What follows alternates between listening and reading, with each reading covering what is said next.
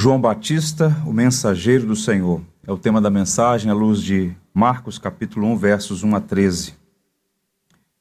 Diz assim a palavra de Deus. Princípio do Evangelho de Jesus Cristo, Filho de Deus. Conforme está escrito na profecia de Isaías: Eis aí envio diante da tua face o meu mensageiro, o qual preparará o teu caminho. Voz do que clama no deserto: Preparai o caminho do Senhor, endireitai as suas veredas. Apareceu João Batista no deserto, pregando batismo de arrependimento para a remissão dos pecados. Saíam a ter com ele toda a província da Judéia e todos os habitantes de Jerusalém, e confessando seus pecados eram batizados por ele no Rio Jordão. As vestes de João eram feitas de pelos de camelo. Ele trazia um cinto de couro e se alimentava de gafanhotos e mel silvestre. E pregava dizendo: Após mim vem aquele que é mais poderoso do que eu, do qual não sou digno de, curvando-me, desatar-lhe as correias das sandálias. Eu vos tenho batizado com água, ele, porém, vos batizará com o Espírito Santo. Naqueles dias veio Jesus de Nazaré da Galiléia e por João foi batizado no Rio Jordão. Logo ao sair da água, viu os céus rasgarem-se e o Espírito descendo como pomba sobre ele. Então foi ouvida uma voz dos céus: Tu és o meu filho amado, em ti me comprazo. E logo o Espírito o impeliu para o deserto, onde permaneceu quarenta dias, sendo tentado por Satanás. Estava com as feras, mas os anjos o serviam. O Senhor nos abençoe. O Evangelho segundo Marcos foi escrito, irmãos, com dois propósitos fundamentais. Responder duas perguntas essenciais: quem é Jesus e por que ele veio a este mundo? É interessante porque a identidade e a missão de Jesus são os temas centrais do Evangelho segundo Marcos. É interessante porque o Espírito de Deus inspirou o evangelista Marcos a escrever de uma maneira muito habilidosa. Marcos é o escritor talentoso ele é como um artesão que esculpiu na porta de entrada desse livro a mais bela das notícias. Nós tratamos isso semana passada. O Evangelho puro e simples. Princípio do Evangelho Jesus Cristo, Filho de Deus. É interessante porque o mesmo Deus que no princípio criou os céus e a terra, deu origem agora a uma nova era, um novo começo, um novo tempo, um novo Gênesis, uma nova criação. A vinda de Cristo a este mundo foi o acontecimento decisivo da história. Nós cristãos não podemos perder isso de vista. O acontecimento decisivo da história. O Evangelho tem sua origem no seu princípio, e seu princípio no cumprimento da promessa de Deus. Jesus é esse Messias prometido. Pense comigo. Na plenitude do tempo, diz o apóstolo Paulo aos Gálatas, Deus enviou seu Filho a este mundo ele veio numa missão de resgate. O Rei da Glória desembarcou no mundo como um servo. Ele nasceu em uma pequena vila na periferia do mundo. Passou seus dias na desprezada insignificante Galiléia dos gentios. Viveu no anonimato como um simples carpinteiro, até o dia em que ele começou seu ministério público. E nesse prólogo, nessas primeiras palavras do Evangelho, Marcos vai preparar o caminho para que Cristo comece o seu ministério público e nessa jornada ele apresente a identidade e a missão do Filho de Deus. No século XIX, um pregador canadense chamado James Francis, ele pregou um sermão sobre a beleza do Evangelho de Jesus Cristo. Em um extrato desse sermão, ele diz o seguinte: Ele nasceu em uma vila obscura, filho de uma simples camponesa. Trabalhou em uma carpintaria até completar 30 anos. Em seguida, durante três anos, foi um pregador itinerante. Nunca escreveu um livro. Jamais teve um gabinete. Não constituiu família. Nunca teve casa. Jamais frequentou a faculdade. Ele nunca viajou mais do que 350 quilômetros do local de seu nascimento. Ele só contava com 33 anos quando a maior parte da opinião pública se lhe opôs. Seus amigos fugiram. Foi preso, pregado em uma cruz entre dois ladrões. Quando morreu, foi sepultado em um túmulo emprestado por um amigo. Vinte séculos se passaram e hoje ele permanece a figura central da raça humana. O que impressiona quando pensamos sobre a vida de Jesus é que todos os exércitos que já marcharam, todos os parlamentos que já existiram, todos os reis que já reinaram juntos não afetaram tanto a vida do homem na terra quanto esta única vida. De fato, Jesus é singular incomparável. Quem é Jesus e por que ele veio este mundo? É o que Marcos busca responder no evangelho que ele escreveu. E ao escrever essa primeira narrativa sobre a vida e ministério de Jesus, ele apresenta aos cristãos romanos um retrato de Jesus que os profetas e os apóstolos pintaram. Marco não escreve a partir de um devaneio, ele escreve a partir de documentação. Ele olha para os profetas ele aprende com os apóstolos quem é Jesus e qual é a sua missão. Podemos dizer que Jesus é o centro da história, é o eixo das Escrituras e o coração da missão. E nesses primeiros versículos, os 13 primeiros versos do prólogo, nós vemos aqui três partes. Como veremos, o motivo de Marcos é apresentar a legitimidade de Jesus como Salvador, enviado por Deus. E alguém disse que o evangelista registra o testemunho de várias fontes fidedignas para garantir que Jesus é tudo que afirmou ser. E Marcos faz então um exercício interessante. Ele evoca três testemunhas para dar legitimidade, para dar autenticidade à identidade e à missão de Jesus. Quem são as testemunhas? Primeiro, o testemunho dos profetas. Ele vai citar os maiores profetas do Antigo Testamento. O testemunho de João Batista, o último dos profetas, ele evoca o testemunho da Trindade. O Pai e o Espírito Santo testemunham a autenticidade de Jesus naquele evento singular do seu batismo. E em seguida, esse mesmo, nesse mesmo contexto de propositura de legitimidade, dois eventos preparatórios para o começo do ministério o batismo e a tentação de Jesus. O batismo funciona como uma espécie de credenciamento público que corrobora as testemunhas. Quando Jesus Cristo é batizado no Jordão, é como se Marcos estivesse dizendo: ele, a partir de agora, começa o seu ministério, a fim de mostrar quem ele é e por que ele veio a este mundo. A preparação espiritual é testada na vitória sobre Satanás 40 dias no deserto. Ele venceu o tentador e a partir de então estava preparado para dar sequência à sua missão. Nosso foco hoje é o testemunho de João Batista e os versos 2 e 3 testemunham que João Batista é o mensageiro de Deus anunciado pelos profetas.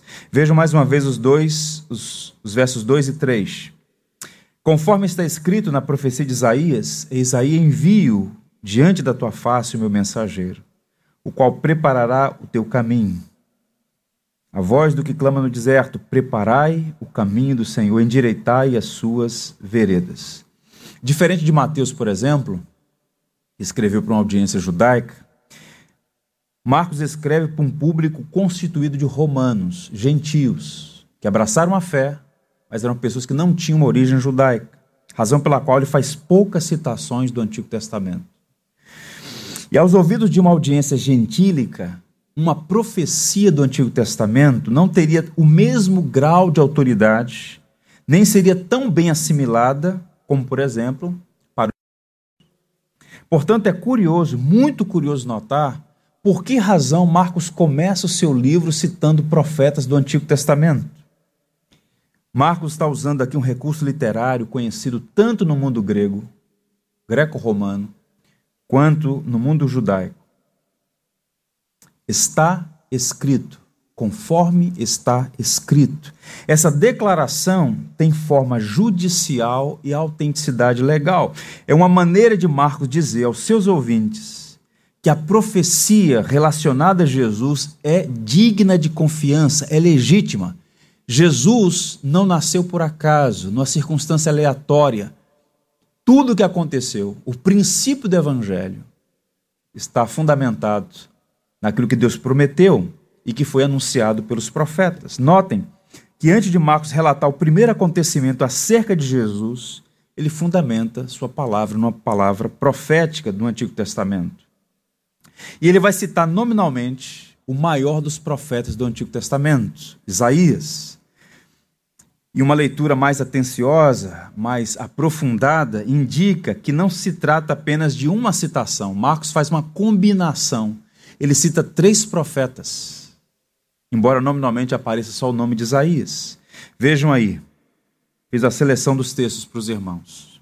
Eis aí quem enviou diante da tua face o meu mensageiro. Quem disse isso? Moisés. Êxodo 33, 20. 23, 20. O qual preparará o teu caminho. Malaquias 3, 11. Voz do que clama no deserto, preparai o caminho do Senhor, endireitai as suas veredas. Isaías 40, verso 3. Marcos faz uma citação composta de uma profecia de Moisés, Malaquias e Isaías. E essas combinações bíblicas não eram raras, muito pelo contrário. Eram comuns no judaísmo. E qual a intenção de Marcos? Um biblicista diz assim: a mensagem de Isaías é, pela citação de Moisés, dirigida ao Messias e pela ligação com Malaquias, uma indicação clara do tempo final. A intenção de Marcos, portanto, passa a ser a seguinte: João Batista é o profeta que atuaria como um precursor, como aquele que prepararia o caminho para o advento do Messias. E ele cita Isaías 40, verso 3, e a grosso modo trata-se inicialmente apenas uma coincidência, uma escolha aleatória. No entanto, não é por acaso que ele está citando Isaías. O livro de Isaías, um dos maiores do Antigo Testamento, é dividido em três partes. A primeira parte vai do verso 1 ao 39. Se você ler atenciosamente, boa parte da profecia, do capítulo 1 ao 39, é uma palavra de juízo, de condenação, de censura ao povo rebelde, com lampejo de graça. Romanos 9, 6, por exemplo, falando sobre Jesus.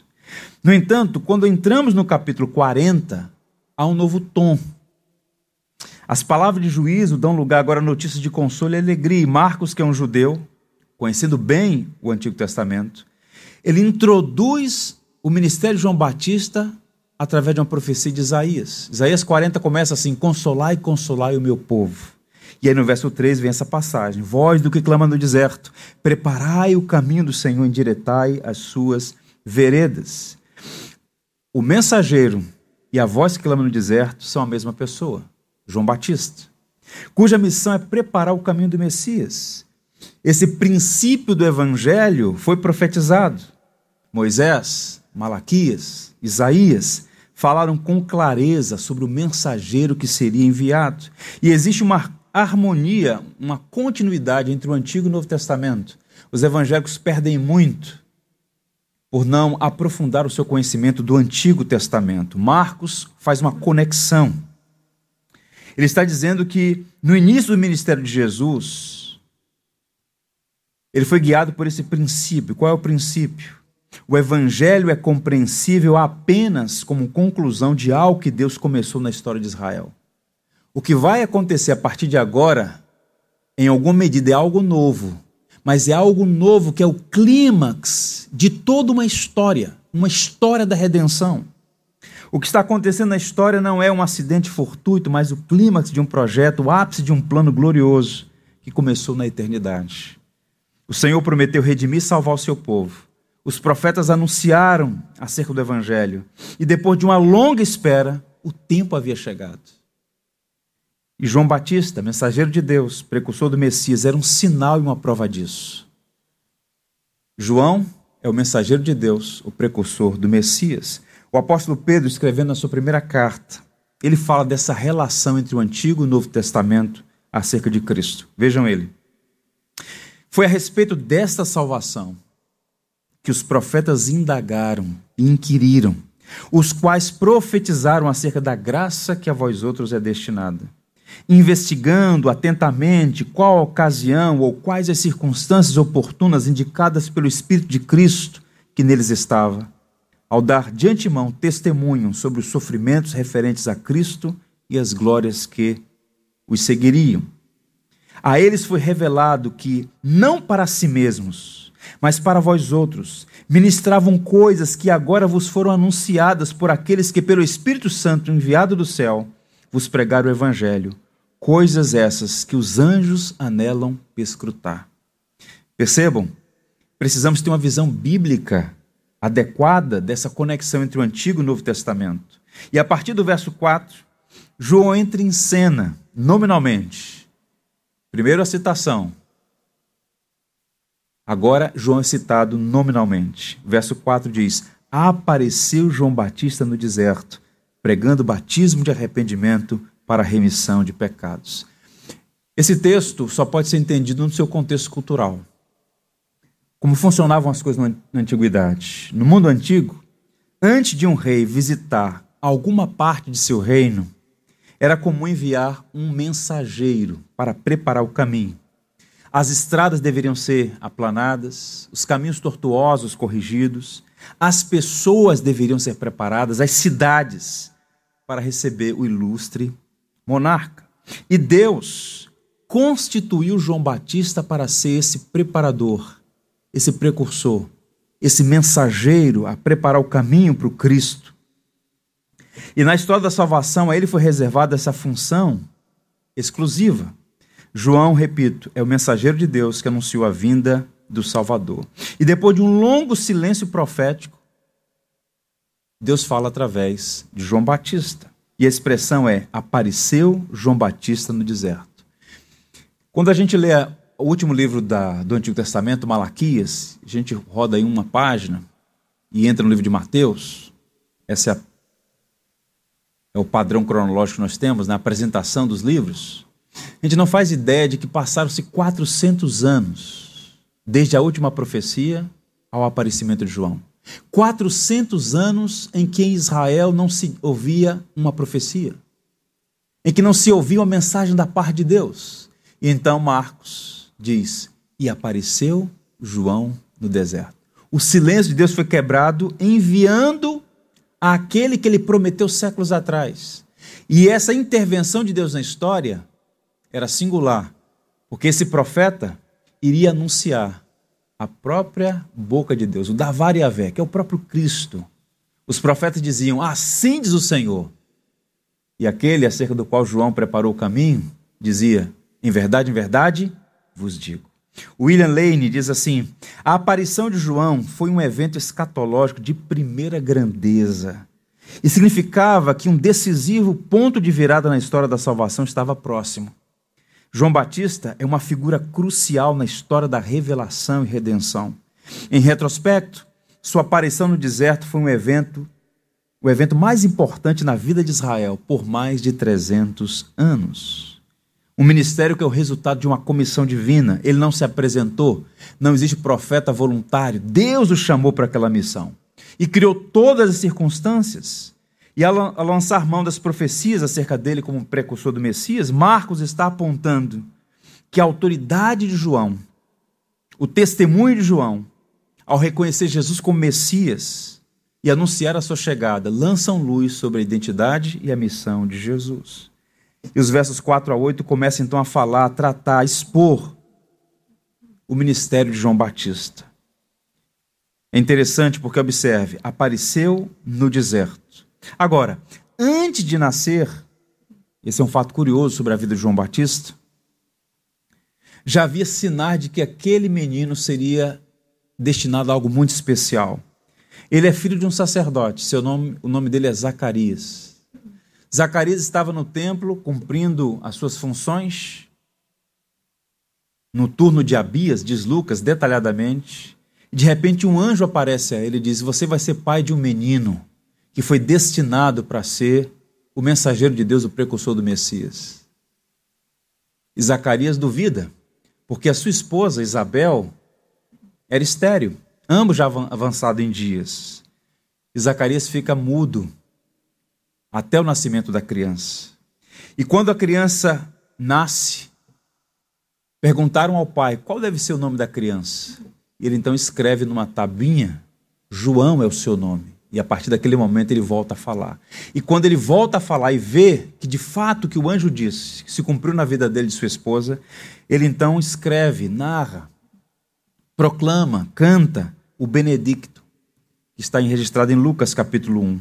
É um cântico de louvor a Deus. Diz assim: Bendito seja o Senhor Deus de Israel, porque visitou e redimiu o seu povo, e nos suscitou plena e poderosa salvação para a casa de Davi, seu servo como prometera desde a antiguidade por boca dos seus santos profetas, para libertar dos nossos inimigos e das mãos de todos os que nos rodeiam, para usar de misericórdia aos nossos pais e lembrar-se da sua santa aliança e do juramento que fez Abraão, o nosso pai, de conceder-nos que, livre das mãos de inimigos, o adorássemos sem temor. Tu, menino, serás chamado profeta do Altíssimo, porque precederás o Senhor, preparando-lhes os caminhos, para dar ao seu povo conhecimento da salvação no redimir dos seus pecados. E vem a parte mais bonita do cântico. Graças à entranhável misericórdia de nosso Deus, pela qual nos visitará o sol nascente das alturas, para alumiar os que jazem nas trevas e na sombra da morte, e dirigir os nossos pés pelo caminho da paz. Graças à entranhável misericórdia de Deus, ele cumpriu a sua promessa, enviou o sol nascente das alturas a este mundo de trevas. E Lucas fecha o capítulo 1 com uma nota. O menino crescia e se fortalecia em espírito, e viveu nos desertos até o dia que havia de manifestar-se a Israel. Como é que Marcos começa o livro? A história sobre João? E apareceu João no deserto. Por 30 anos ele ficou no deserto, até o momento de se apresentar para cumprir o seu ministério. E esse ministério, o exercício do trabalho de João como profeta, eu queria destacar três coisas que são absolutamente necessárias para o nosso tempo. Muitas coisas nós podemos aprender sobre João, o mensageiro de Deus. Eu queria destacar apenas três. Primeiro, sua pregação fiel João cumpriu com fidelidade a missão que recebeu. Quando Zacarias faz aquele cântico maravilhoso, ele diz: Tu, menino, serás chamado profeta do Altíssimo. A palavra profeta ali, o Navi, não é um futurista, não é um alguém que faz leituras preditivas. O profeta é fundamentalmente alguém que tem um compromisso com a palavra de Deus e entrega uma mensagem da parte de Deus. E João era essa figura. E o texto de Marcos, capítulo 1, verso 4, diz que ele apareceu, João Batista, no deserto, pregando batismo de arrependimento para a remissão de pecados. Ele não apareceu dando pistas de como seria o futuro, mas chamando o povo à obediência da lei, chamando o povo ao arrependimento, chamando o povo a uma mudança de vida. Sua missão era pregar o caminho do Senhor e ele o fez de maneira fiel. Ele pregou o batismo de arrependimento. O batismo era um sinal externo, como ainda hoje, de uma operação no coração que devia vir acompanhado de sinais de arrependimento, frutos dignos de arrependimento, como ele disse. João, fiel pregador do evangelho, faz oferta de perdão e exige arrependimento. O que Jesus vai fazer no versículo 15? Oferta perdão e exige arrependimento. E seu trabalho, repito, foi preparar o caminho de Cristo. E ele foi muito bem sucedido nisso. Observe o verso 5. Saíam a ter com ele toda a província da Judéia e todos os habitantes de Jerusalém, e confessando seus pecados, eram batizados por ele no Jordão. As pessoas eram atraídas pela poderosa mensagem de João Batista. Ele não prometia o que Deus não prometeu. Ele era apenas um pregador, um pregador ousado, cheio do espírito, falando a verdade, entregando a mensagem de Deus. E é impressionante porque gente de várias partes da Judéia, habitantes da cidade de Jerusalém, saíram ao encontro do profeta no deserto.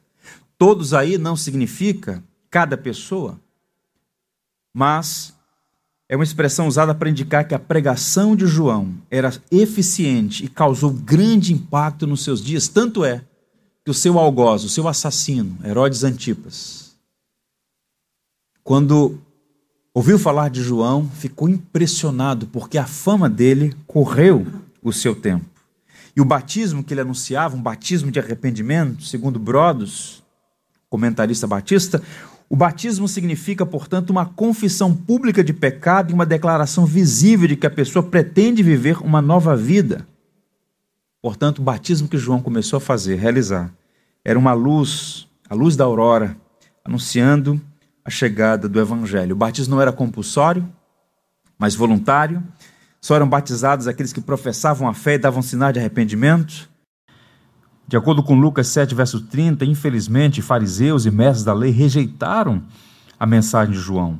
Não aceitaram os desígnios de Deus, recusaram-se a se batizar. No entanto, muitos ouviram a mensagem e se renderam ao Senhor.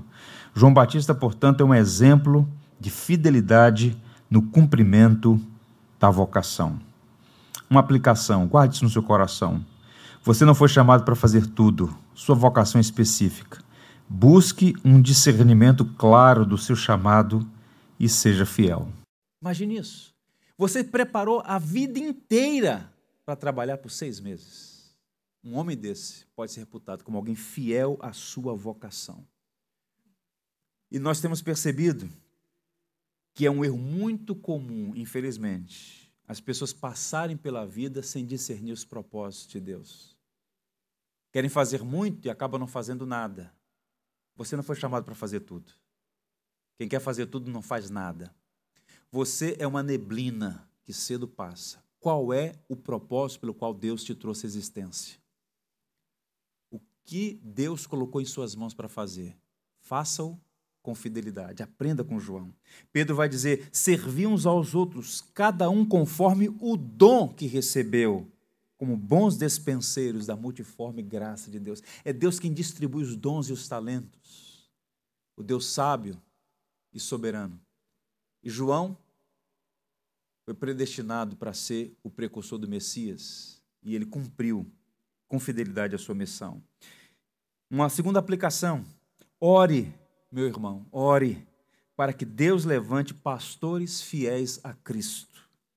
João Batista é uma voz que clama no deserto, nos púlpitos do Brasil. Estou convencido de que precisamos de homens como João Batista. A reforma e o avivamento da igreja passa necessariamente pelo púlpito da igreja. Não há tragédia maior para uma igreja do que um púlpito enfraquecido. E o que a gente percebe? Ortodoxia doutrinária, devoção a Cristo, santidade de vida, compaixão pelos necessitados, amor pela igreja, são algumas marcas de um profeta, de um arauto do evangelho, de um pregador do evangelho. Todos com os pés de barro, como era João Batista.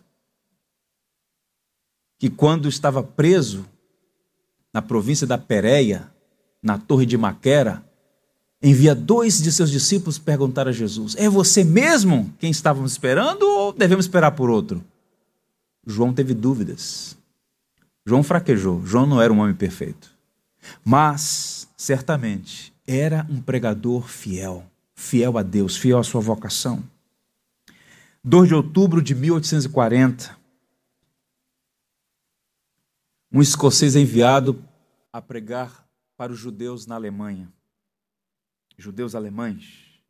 Ele foi comissionado pela igreja e enviado. E na ocasião, ele recebeu uma carta de seu amigo, o pregador Robert McShane.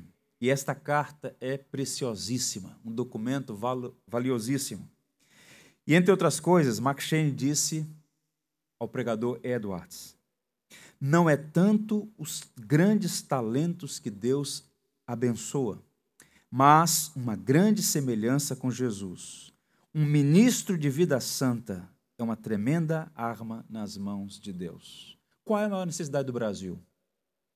Pregadores do Evangelho. Um pregador que seja fiel à sua vocação. Um pregador que abra as Escrituras e expõe o Evangelho. Todo o conselho de Deus. Ortodoxia doutrinária, vida piedosa, amor pela igreja. Não ouça ninguém que não demonstre amor pela igreja.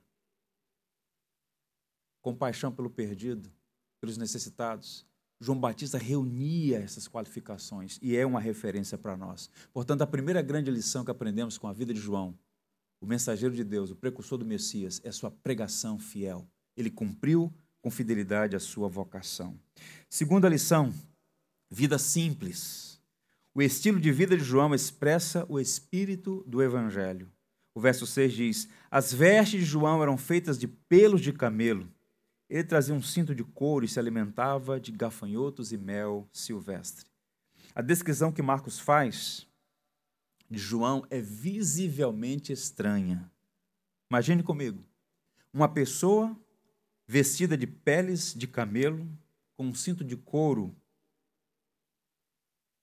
amarrado à cintura e com uma dieta à base de mel e gafanhotos muito provavelmente você diria que essa pessoa é, no mínimo, exótica.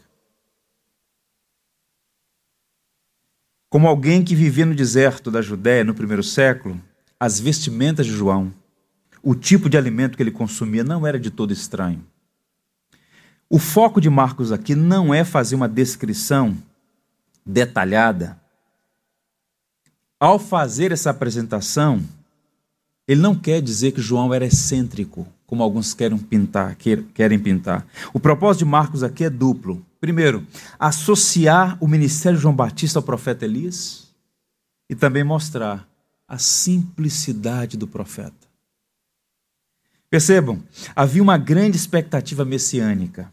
Naqueles dias de dominação romana, segundo a tradição judaica, Elias retornaria como precursor do Messias. Nós sabemos, à luz do Antigo Testamento, que Elias foi um dos homens que não experimentou a morte. Foi levado por Deus para o céu. E havia, portanto, uma expectativa. Esse novo tempo, essa nova Gênesis, esse novo começo, a inauguração do reino de Deus será precedido pelo retorno de Elias. E Marcos, habilmente, associa essa figura de João a Elias. O evangelista amplia a perspectiva dos seus leitores e Mateus vai nos ajudar a olhar o quadro mais amplo. Vejam aí, Mateus 17, 11 a 13. Os discípulos interrogaram a Jesus: Por que dizem, pois, os escribas ser necessário que Elias venha primeiro? Então Jesus respondeu: De fato, Elias virá, restaurará todas as coisas. Eu, porém, vos declaro que Elias já veio e não reconheceram, antes fizeram com ele tudo quanto quiseram, assim também o filho do homem há de padecer nas mãos deles. Então os discípulos entenderam que lhes falara a respeito de João Batista. O que Marcos está fazendo e os outros evangelistas, ao fazer essa descrição da vestimenta e da dieta de João, é associá-lo à figura icônica de Elias, o profeta, porque havia uma expectativa o Messias será precedido pelo ministério de Elias. E de fato, João Batista não é Elias. Nós não cremos em reencarnação. Mas João Batista veio no espírito e no poder de Elias. Até a sua aparência era similar. Vejam a descrição do profeta no Antigo Testamento. Era homem vestido de pelos, com os lombos cingidos de um cinto de couro. Então disse ele: É Elias, o tesbita.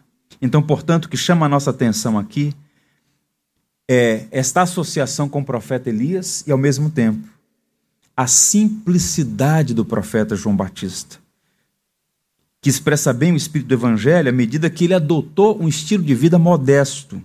Uma pessoa pode ser aparentemente simples, mas profundamente orgulhosa e altiva no seu coração.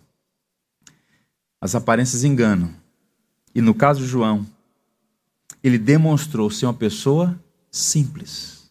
Percebam, grande abnegação. Quando a gente faz uma leitura assim rápida da Bíblia, a gente deixa passar algumas coisas. Agora vejam a abnegação desse homem. Sua herança familiar era extraordinária. O contexto do seu nascimento era singular. Ele era filho de um sacerdote. Um sacerdote tinha acesso ao templo.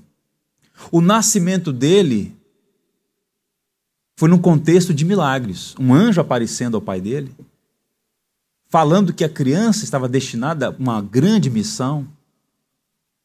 O pai ficou mudo por nove meses. como um sinal de repreensão à sua incredulidade, na ocasião, no tempo oportuno, nasce João. Sua mãe era estéreo. E lá está a criança, uma expectativa. Que virá, pois, ser este menino? Diz isso Lucas textualmente, capítulo 1, verso 68. Que virá, pois, ser este menino? Era a pergunta das pessoas. E de repente, ele abre mão do carreirismo profético, religioso, perdão, e coloca a sua vida a serviço dos propósitos de Deus. Vai para o deserto. Muito provavelmente, segundo alguns estudiosos, ele se torna um essênio um grupo de judeus que se isolou no deserto e vivia uma vida austera, de contemplação, oração, leitura da Torá. João se preparou 30 anos no deserto. Isso envolve abnegação. E mais, resoluta, firme decisão de mortificar a carne. A velha natureza não morre nas águas do batismo. O pecado habita em nós. João lutou para viver uma vida piedosa. Há um hino do cantor cristão que diz assim: Tempo para ser santo tu tens que tomar. Preguiçoso nunca avança na vida espiritual. Orar é suar a alma. Existem exercícios físicos, mas também existem exercícios espirituais. E aqui nós estamos diante de um homem, João Batista, que era diligente nos exercícios espirituais, mortificando a sua natureza e santo desprezo pelo mundo. O mundanismo era tão real naqueles dias quanto hoje. A maneira como o mundo se insinua e assedia podem variar, mas a essência é a mesma. João sabia que ser amigo do mundo era necessariamente tornar-se inimigo de Deus, conforme diz Tiago. Então ele reúne todas essas atividades. E tudo isso aponta para uma vida simples, uma vida que buscou discernir os propósitos de Deus e empregou todos os esforços nessa direção. Qual é a aplicação imediata para nós aqui? A vida cristã deve ser caracterizada pela modéstia e simplicidade em um mundo escravizado pelo orgulho e pelo espírito de ostentação. Ostentação é uma expressão nova de uma prática antiga. Lá no Éden, um casal foi ludibriado pela serpente para ostentar, para querer ser o que Deus não aprovava. Esse espírito de ostentação faz parte da história da humanidade. A mania de grandeza é um vício e uma obsessão. E com o advento das redes sociais, por exemplo, a vida simples e modesta parece absolutamente inadequada. Todo mundo quer se apresentar como grande, como melhor. Isso, isso é bizarro, porque algumas pessoas compram, por exemplo, o que não precisam, com o dinheiro que não têm, para impressionar as pessoas que não conhecem. Esta é a filosofia da ostentação. João era simples a modéstia é um antídoto para muitos vícios, inclusive para o espírito de ostentação. Nós somos chamados para ser diferentes do mundo. E muitas vezes nós erramos nesse processo porque nós adotamos posturas que são próprias daqueles que não têm discernimento espiritual. Modéstia, guarde essa palavra no seu coração. Você precisa aprender o que significa ter modéstia e simplicidade. John Piper define modéstia nos seguintes termos: modéstia cristã é o autogoverno interior, enraizado em um entendimento adequado de si mesmo diante de Deus, que por fora se expressa em humildade e pureza de um verdadeiro amor por Jesus Cristo, ao invés de autoglorificação e autopropaganda. Autoglorificação e autopropaganda é a marca do nosso tempo. João Batista não fazia isso. Ele é um profeta de Deus, um homem simples, que cumpriu com fidelidade a sua vocação, porque sabia que diante de si estavam os portões da eternidade. A neblina passa. E é por isso que ele se preparou 30 anos para trabalhar seis meses. E há tanta gente fazendo tantos planos, como se gerência tivesse da vida e de repente ficam desesperadas porque vem uma pandemia como essa e sacode a todos. De Covid, com Covid ou sem Covid, você vai morrer. E não adianta bater na madeira.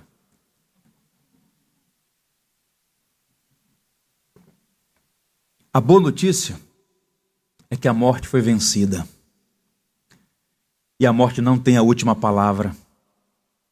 Sensato é o homem que vive todos os dias como se fosse o último, com simplicidade, com modéstia, buscando servir as pessoas com os dons que Deus lhe deu, imitando a Cristo, glorificando a Cristo, porque falta muito pouco para eu e você cruzar os portões da eternidade, encarar o nosso Senhor.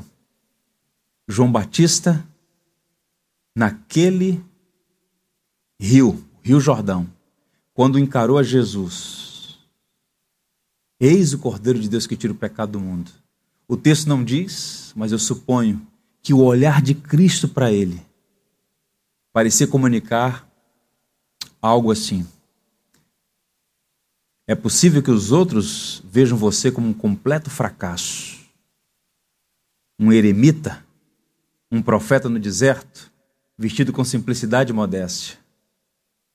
Mas você é o maior entre os homens. É o testemunho de Cristo sobre ele.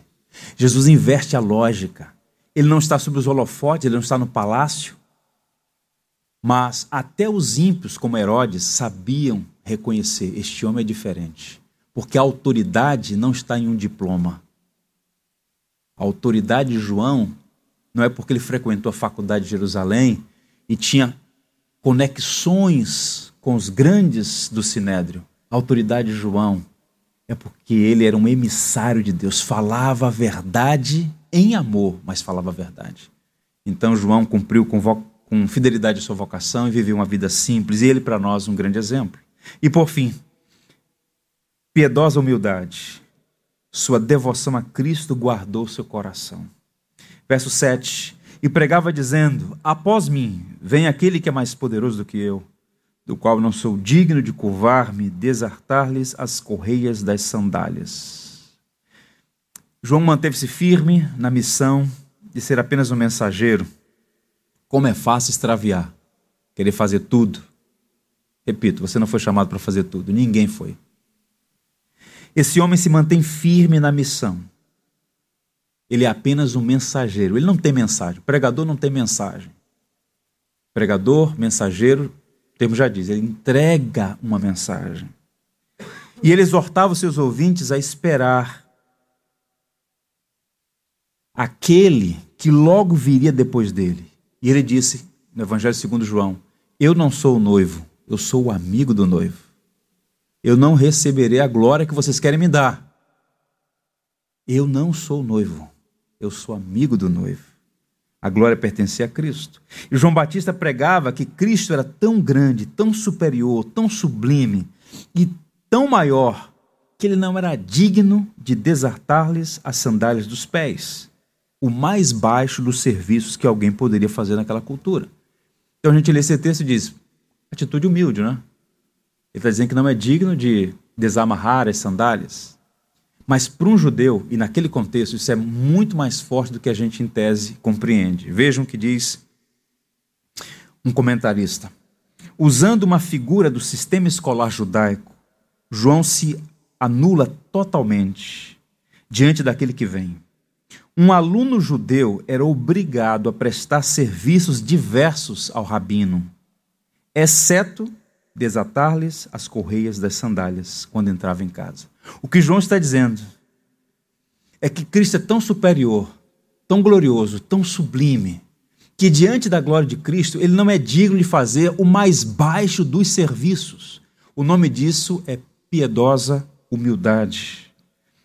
Seis meses de ministério apenas. Porque ele queria servir o seu Senhor, se preparou a vida inteira para isso.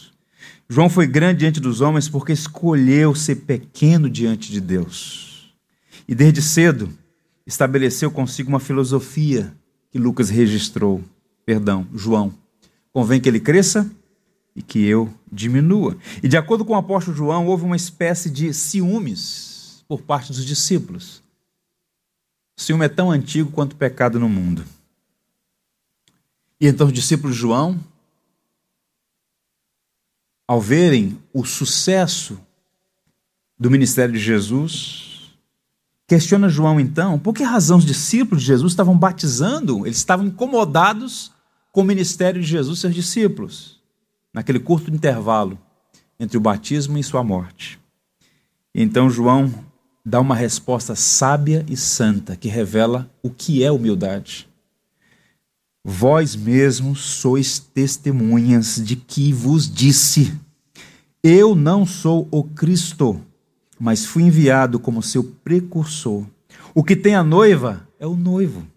O amigo do noivo que está presente e ouve muito se regozija por causa da voz do noivo, pois esta alegria já se cumpriu em mim.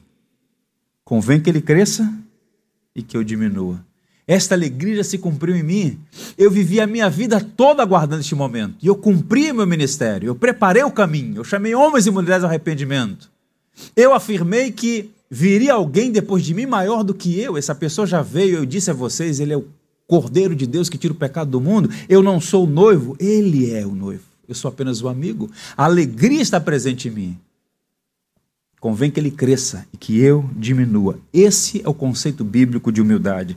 Chamamos isso de santidade vocacional. Quando alguém não se extravia da sua missão. E como é fácil extraviar sob os holofotes da glória dos homens. E mesmo sentado, ou mesmo sendo tentado por seus discípulos, João resiste à tentação de negar a glória que a Cristo e a Cristo somente é devida. O que podemos aprender aqui?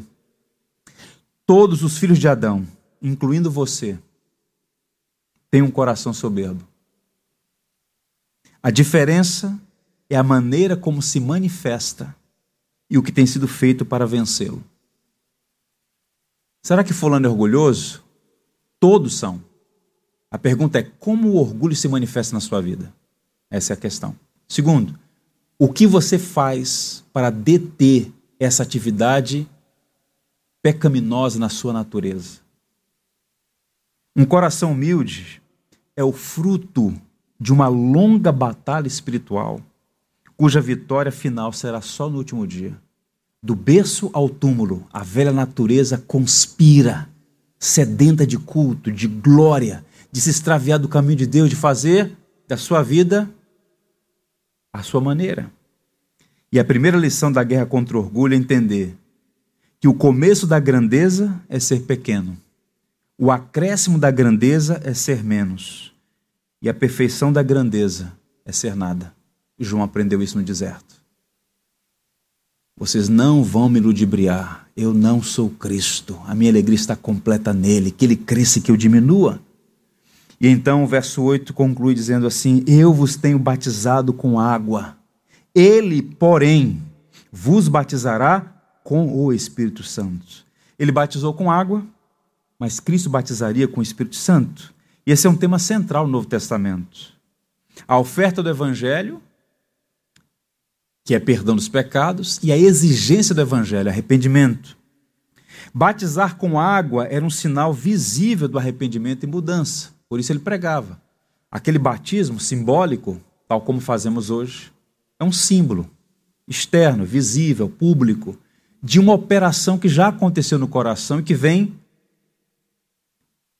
substanciada pelas atitudes, pelas mudanças. Agora, a partir de Jesus, o Espírito Santo, que no Antigo Testamento era dado somente a alguns para tarefas específicas, agora o Espírito Santo opera em todos os discípulos de Cristo.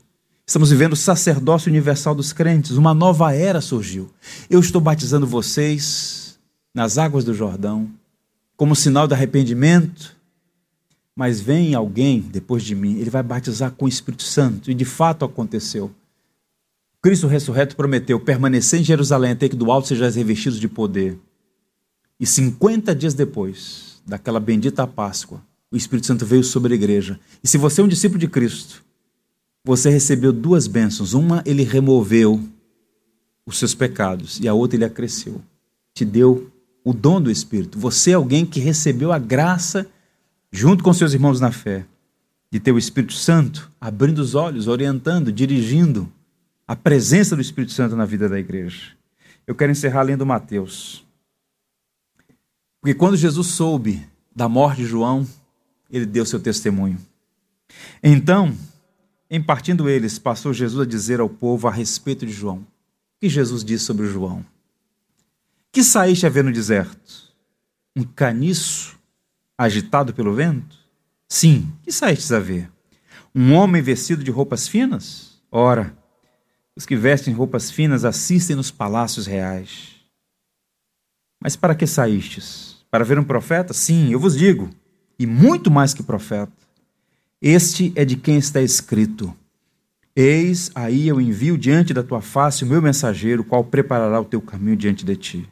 Em verdade vos digo: entre os nascidos de mulher, ninguém apareceu maior do que João Batista, mas o menor no reino dos céus é maior do que ele. A maior honra de João veio do seu Senhor, por quem ele viveu e morreu. E que assim seja na nossa vida. Sigamos o exemplo de João.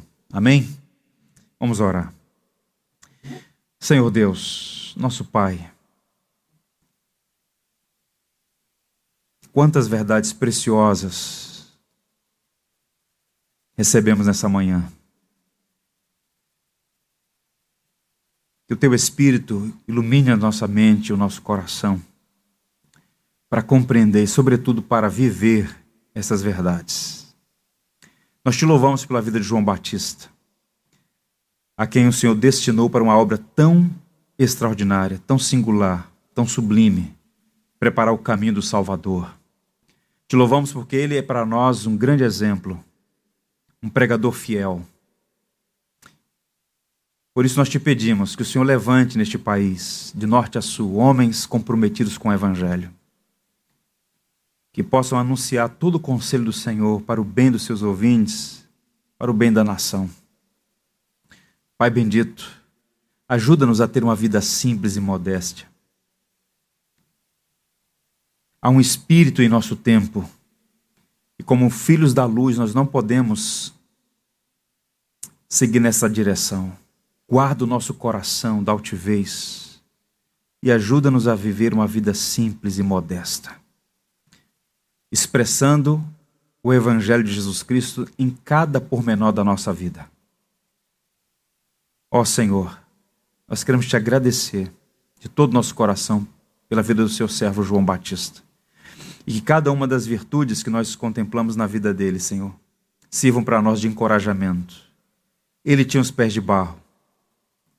Ele falhou em muitos momentos. No entanto, tinha uma vida piedosa e humilde e que em nossa jornada também sua filosofia seja nossa. Convém que Cristo cresça e que eu diminua. Guarda o nosso coração da soberba e ajuda-nos a usar todos os meios de graça para aprender com Jesus, que é manso de espírito, que é humilde de coração. Obrigado pela tua igreja aqui reunida. Nós rogamos essas bênçãos em nome de Jesus, nosso Salvador maravilhoso. Amém.